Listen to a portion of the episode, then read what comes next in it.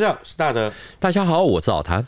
老谭前一集呢说了苏北战场上第一次涟水战役，张灵甫的整气四师呢错过了三次的战机，无功而返。这一集呢应该是要来聊聊涟水战役的完结篇，第二次涟水战役了。第一次涟水战役它结束以后，大概一个月，整编七十四师呢再次出击中共华中解放区的心脏，张灵甫终于攻下了苏北的涟水城。蒋介石对于这场胜利呢相当的高兴啊。就直夸，如果有十个整七十四师的话，就可以扫平整个共军。由于整七十四师在进攻涟水的时候又快又猛，大批的共军阵亡，或者说来不及撤退被俘虏。那那个时候呢，负责涟水的防务啊是华野的第六师，也就是后来的华野六纵。几乎是遭到了毁灭性的打击。那在国共内战里面呢，也是国军极少一次性的歼灭对方有生力量，等于说中共是失城又失人哦。所以这次负责防守的六纵的王必成哦，差点被华东野战军司令哦陈毅给拔掉。不过呢，涟水战役也给整七十四师呢，他们带来大概估计至少有六千人的伤亡。所以。整个战斗力大幅的下降之后呢，七十四师从苏北进入到山东，不到半年就覆没在孟良崮。而参与围攻者之一呢，就有王必成的六纵。原来啊，连水战役哦，除了跟胡琏整十一师的肃北战役有关系，还牵动了整七十四师在孟良崮战役的覆没。涟水战役的确是跟孟良崮是有一些关系的，因为像张灵甫他在攻下涟水啊，那个时候他曾经召集干部，就是主要的干部，在涟水的古塔下。那个拍的照片，可是呢，他也召集了另外的干部啊，去司令部啊这个听训。我们之前在做孟良崮的时候，曾经提过一位七十四军的老兵哦，罗伯伯，他的回忆录里面有写到说，张灵甫呢，他那个时候在司令台上哦讲的第一句话是啊，你们知道师长带的这支枪啊是要做什么用的？答对了哦，立刻升一级。结果呢，都没有人答对。最后呢，张灵甫他公布的答案说。这把枪呢是用来打自己。如果要我用这把枪去打敌人、打孬种，那你们这些人是干什么用的？到了内部也就没有仗可以打。这支枪呢就是用来打我自己。罗伯伯的回忆录说：哈，那个时候大家在台下哈都听得哑口无言。我们把这位七十四军老兵的这个个人回忆录啊，我们用白纸黑字的方式秀出来，也就是代表呢，不是老谭他随便掰出来的哈。我有点不解的是哦，费了这么大的劲，二打连水哦，成功拿下之后呢，张灵甫还召集大家训话，却说的有点苍凉哦，仿佛是在预告些什么。主要是哈，整七十四师在打连水哦，损失其实是蛮重的。粟裕在他的回忆录里面提过哈。连水战役呢，虽然说华野打成了消耗战，意思就是说自己损失也很大啊，可是呢，也掩护了华中的机关北移到山东，同时呢，也把敌人五大主力之一的七十四师打伤了。在这样的情境下，张灵甫拿下涟水之后，召集大家训话，用手枪作为比喻，不会没有来由的。对对对，只是没想到，真的在过了仅仅的六个月，他他的整七四师呢，就在孟良崮灰飞烟灭了。这让我想到，为将者其实也是个高风险的职业哦。第二次涟水战役，张灵甫他攻破涟水城，负责守涟水的这个第六师的副师长王必成哦，就差一点被拔掉。的确如此哈，王必成之所以差点被拔，主要是第一次涟水战役是粟裕指挥。第二次的时候呢，陈毅和粟裕呢正在北线啊准备肃北战役，南线呢是交由谭震林来负责。那可能呢，谭震林是认为说，第一次既然能够把张灵甫打退，所以这次要来硬碰硬的，把第六师的三个旅啊，十六、十七、十八旅啊，全部都摆在费方河以南，用来正面阻击整七十四师。那根据第六师政委江卫清的说法，他们在进行村落阻击的时候。他曾经和王必成呢分析了敌情，至少呢三次电告师长谭震林，但张灵甫不太可能啊从南线啊作为主攻的方向，这次呢很有可能用声东击西的战术，从西线发起攻击，所以应该把防御的重点呢转到西线。他说：“可惜这个意见呢没有受到足够的重视。”这就觉得很奇怪了，为什么谭震林这么笃定？谭震林认为说啊，涟水城啊，这是西门外呢有两条河流，北面是沿河，南面就是费房河。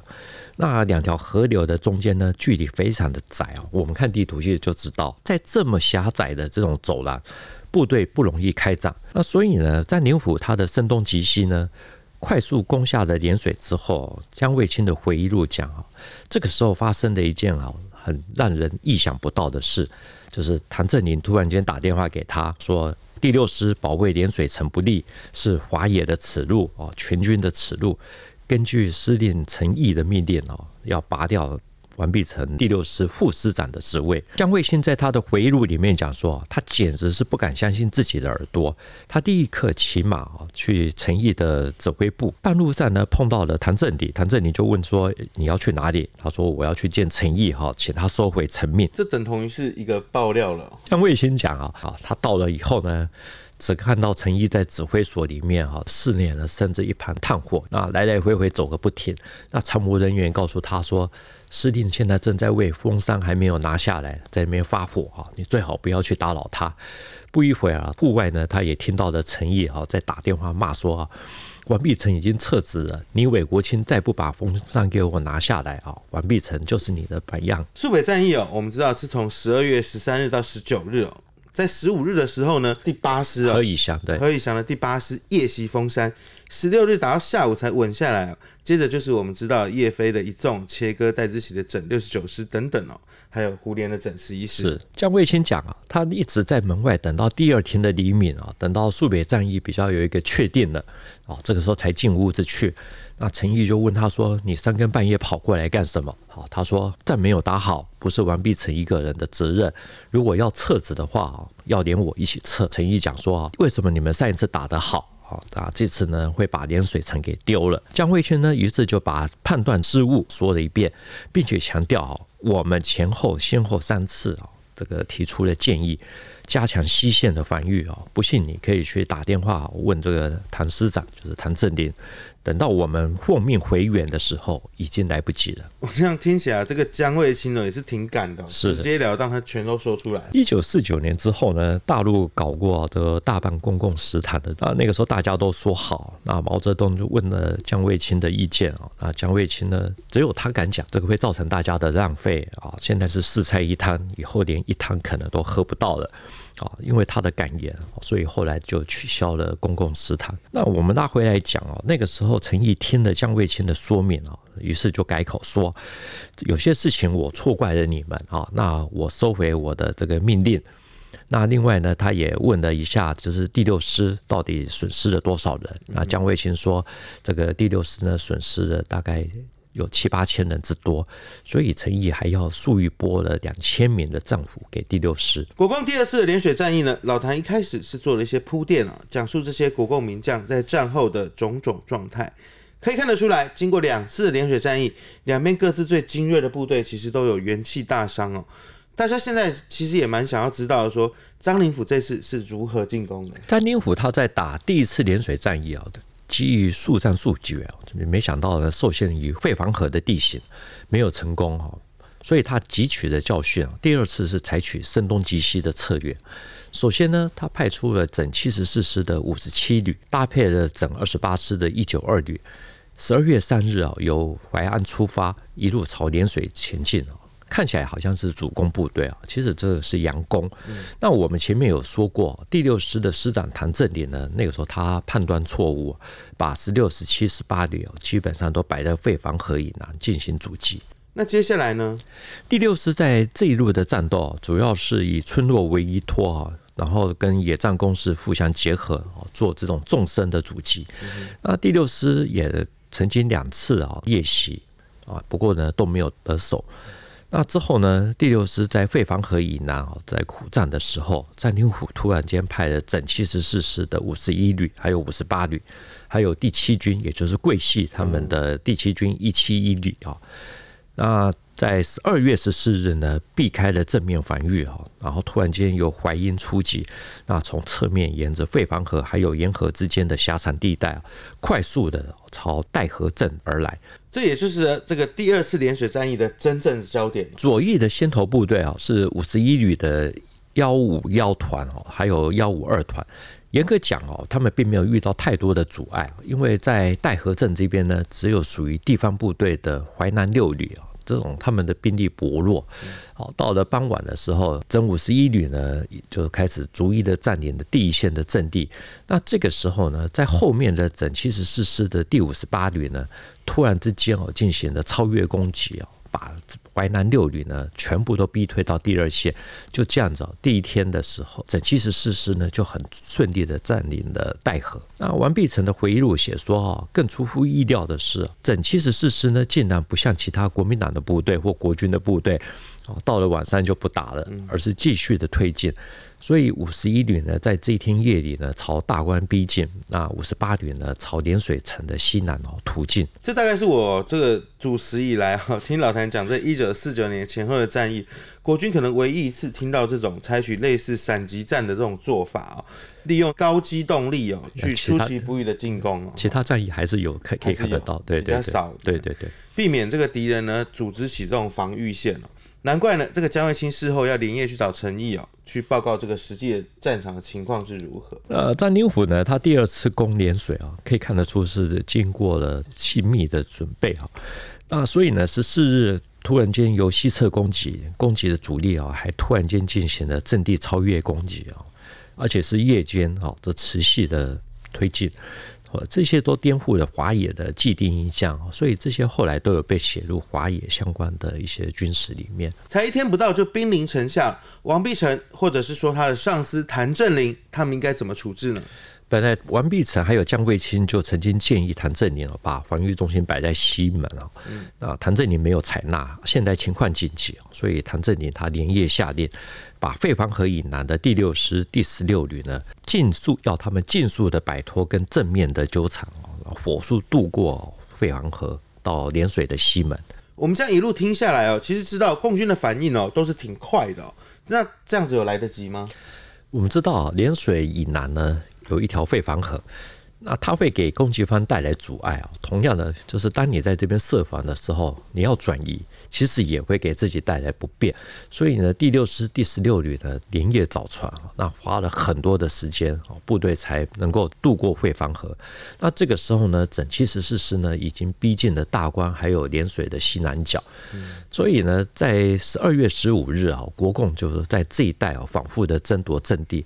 不过呢，五十八旅一七三团呢，最后还因为啊伤亡比较大啊，这个到了晚间呢停止攻击。这又是像发生第一次涟水战役的时候连续三四天，白天我夺下阵地，晚上呢又你又把它反攻回来的这种剧情又重演了吗？这次其实并没有哦，主要是因为盐水西面的兵力啊太少了。那虽然说谭震林调派的援兵哈夺回了一些哦，可是呢大体还是有一段哦没有拿回来，所以呢谭震林在十五日的晚间呢又抽调了第六师第十八旅，同时呢华野司令部这边啊也要求第一师从盐城哦急行军的方式哦来救援。共军调动援军哦，看起来又是要吹响集结号。就像第一次涟水战役一样，因为本来在涟水南面的五十七旅呢，这个时候呢，他们为了要特应五十一旅还有五十八旅啊，在涟水西面的进攻，所以他们在十五日的白天呢，也有大动作，到了夜间呢，快速的推进到费房和河套，那并且在那边开始架设浮桥，准备要参加主攻。这招挺狠的哦，就像在下棋一样，你一动车，我就马上走马来将你的军哦。可这次呢，第六师看起来左支右绌啊。老谭刚提到说，十六旅啊渡过废黄河，就其实已经搞掉大半夜的时间了。对对，张灵甫呢，这次根本没有给任何的喘息空间啊。整七十四师呢，在十二月十六日的拂晓，还没有等到援军过来，立刻展开了新一波的攻击啊！除了配属在西路军的炮兵哈，开始展开猛烈的轰击，在废房河以南的五十七旅啊，因为他们已经靠到了废房河的最西北角，所以他们的火炮呢也进行远程打击啊，用排炮的方式啊，这个轰击涟水城西的这些阵地。那前一天呢，来西门支援的第六师十六旅呢，这个时候遭到了两面的打击，伤亡非常的大。难怪说我这个整七十四师哦会被称之为国军五大主力之首哦。不仅那个装备啊是优 优于别人哦，再就是说他打法也是比较暴力一点。整七十四师他的炮火打击啊，其实根据大陆的军史的说法，他们的厉害之处啊，在于能够集中强大的火力，猛击一点，那步兵冲锋以后呢，立刻转移。那同时呢，炮火的使用分为三种啊，通常是山炮还有迫击炮压制第一线。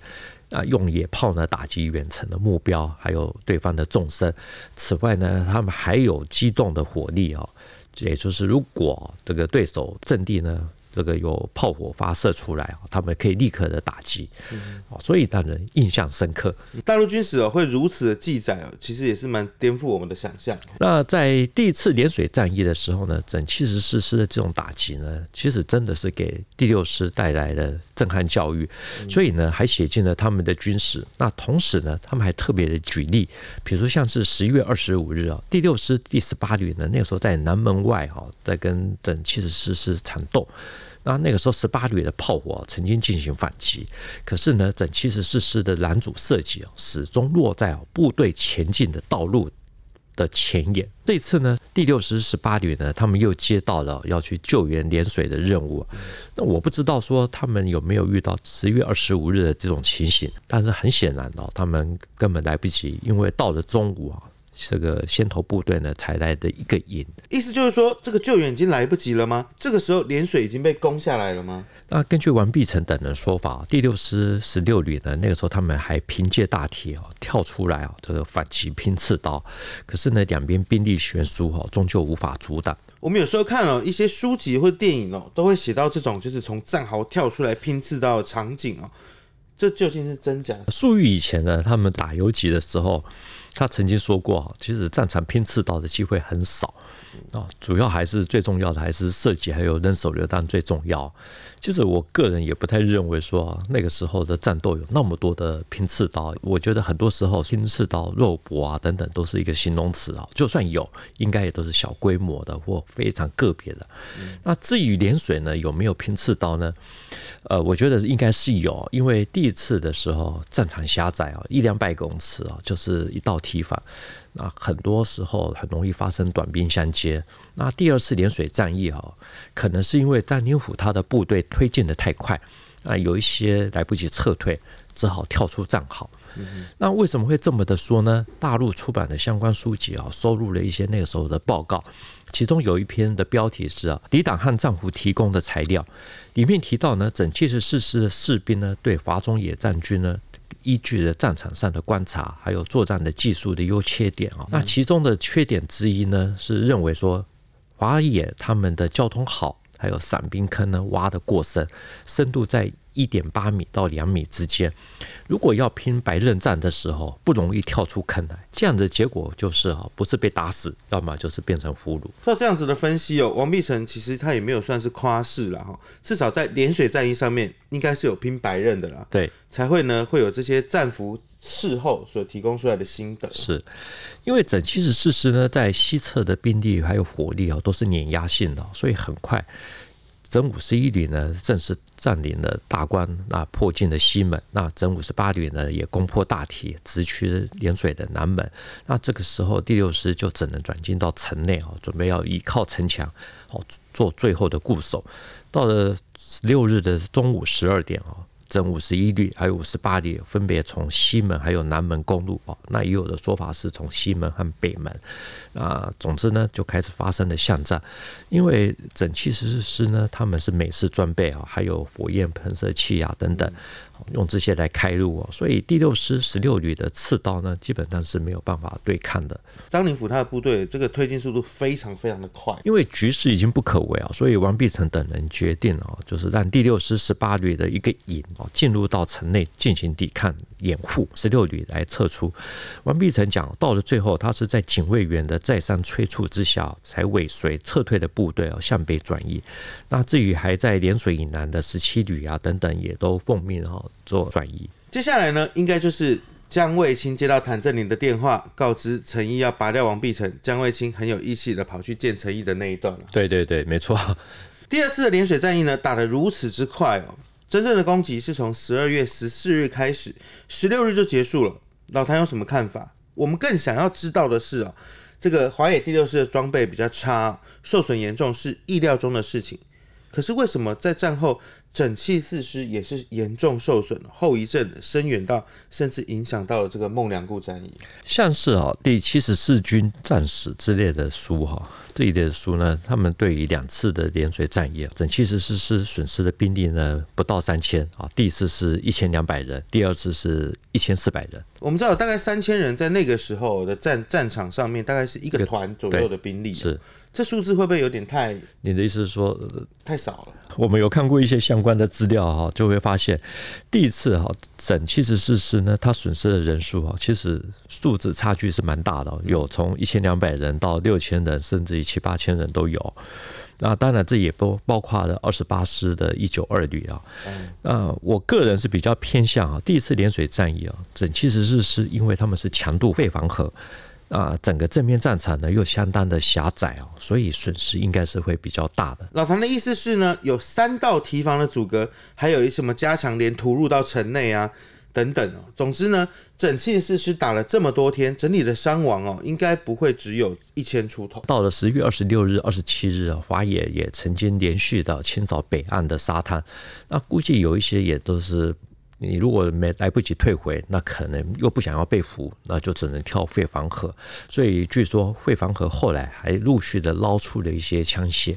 古往今来啊，只要有战争呢，往往皆是如此哦，总是会把自己的伤亡数字呢说的稍微少一点，对，把对手的说的多一点。所以呢，我通常对于这种搞不清楚的数字啊，通常都是把高的和低的数字啊相加除以二。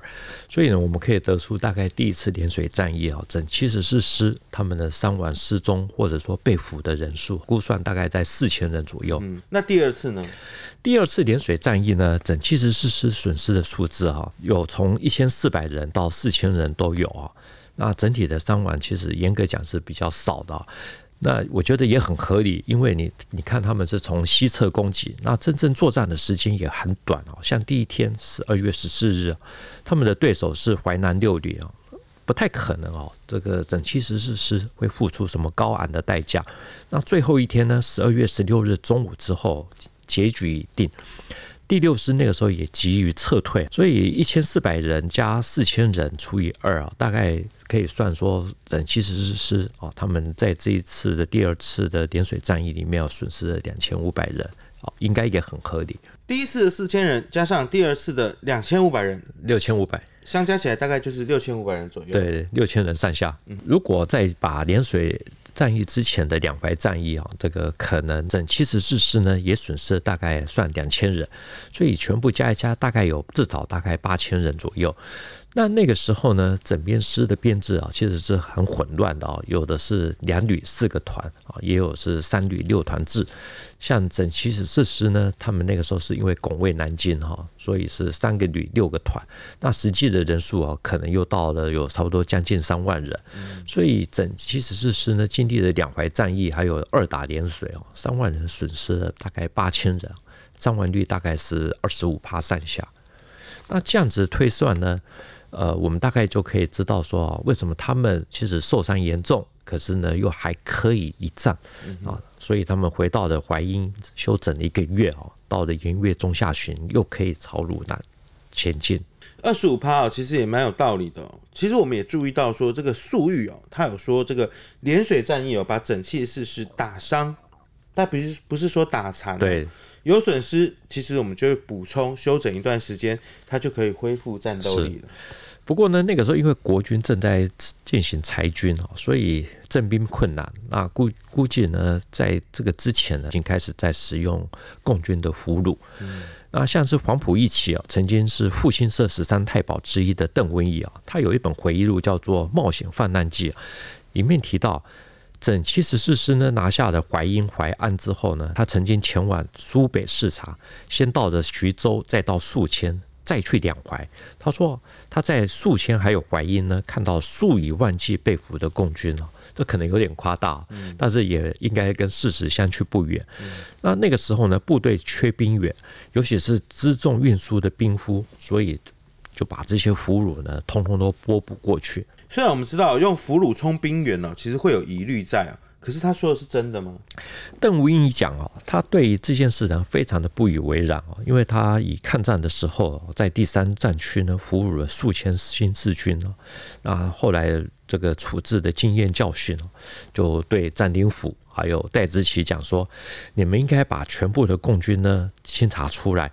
送到后方去感训，因为里面呢可能有共军的干部，如果战情紧张，一定会出现扰乱，影响作战。他的这个建议呢，有被这两位将军听进去吗？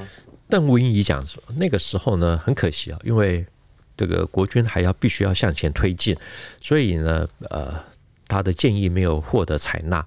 那他回到了南京啊，向国防部报告，也不了了之。那之后呢，戴之奇啊，在宿迁战役的时候被围制裁。张灵甫呢，后来在孟良崮啊也兵败。他听到的是啊，那个时候因为情况混乱啊，司令部还有这些辎重团的内部啊，有很多人扰乱啊，做内应啊，应该可能就是这些共匪呢趁机做内应。我们知道这个被认为是最强王牌军的整七十四师覆灭啊，相信这个蒋介石他一定是非常痛心的。对。蒋介石对这个战役之后有没有一些检讨报告？有提到这个俘虏的问题？蒋介石呢，在孟良崮兵败之后啊，曾经讲说，这个是我军剿匪以来啊，这个最可痛心、最可惜的一件事情。那此外呢，他还听说啊，这个。其实是呢，败兵败的时候，还有一个原因，在淮阴作战的时候，曾经收编了大概三千名俘虏。蒋介石有没有跟詹灵甫说过这件事啊？这个可能还有待查证。不过呢，詹灵甫在两淮战役，也就是淮阴还有淮安啊，的确是俘虏了大批的共军。那第二次涟水战役哈，也有不少完璧成第六师的，因为来不及撤出，也被俘虏。那总之呢，蒋介石讲了。后来詹灵甫来觐见啊，那他曾经警告匪军的俘虏绝对不能收编，一定要送到后方去收容。那我们也蛮想知道，说张灵甫当面其实有回应蒋介石这个问题吗？张灵甫哈那个时候对校长讲啊。俘虏中呢，有许多是我军过去被俘虏过去，并不是拿来作为补充战斗兵，只是作为杂役兵。那蒋介石一听哈，对，立刻说做杂役兵也不行，一定要集中送到后方啊！我当时呢，以为他照办的，哪知他并没有做到。那这次啊，这个七十四师呢，跟匪军作战呢，这个一听到猛烈的炮火。这个阵地就发生了混乱。那听说有的杂役兵呢，就趁机鼓噪，好，这个裹挟长官的事情发生。赵校长这样讲起来，的确应该是有发生相关的事情了，只是不知道究竟哦有收编多少的俘虏。对，我们其实真的也不知道。那整七十四师呢，最后补充了多少的俘虏？因为他们休整的时间很短啊，大军很快的就朝北前进，所以很快的就进占了胡琏那个时候在肃北战役没有收复的宿阳，然后经过了新安镇就。到了山东，老谭用了两集的时间把两次涟水战役讲完了，付出的代价可不小哦，埋了一个未爆弹在整器四十里面。那我们今天的节目呢，就进行到这边。台密度新闻历史汇流出军事是故事的主战场，只取一瓢饮，结合军事历史跟人文的节目，除了在 YouTube 上面给我们观看，在底下呢，欢迎大家跟我们留言交流，也能用 Podcast 收听哦。欢迎听众朋友们到 Apple Podcast 上面收听，留言给我们五颗星的评价。再谢谢老谭，谢谢大家，我们下周见喽，拜拜，拜拜。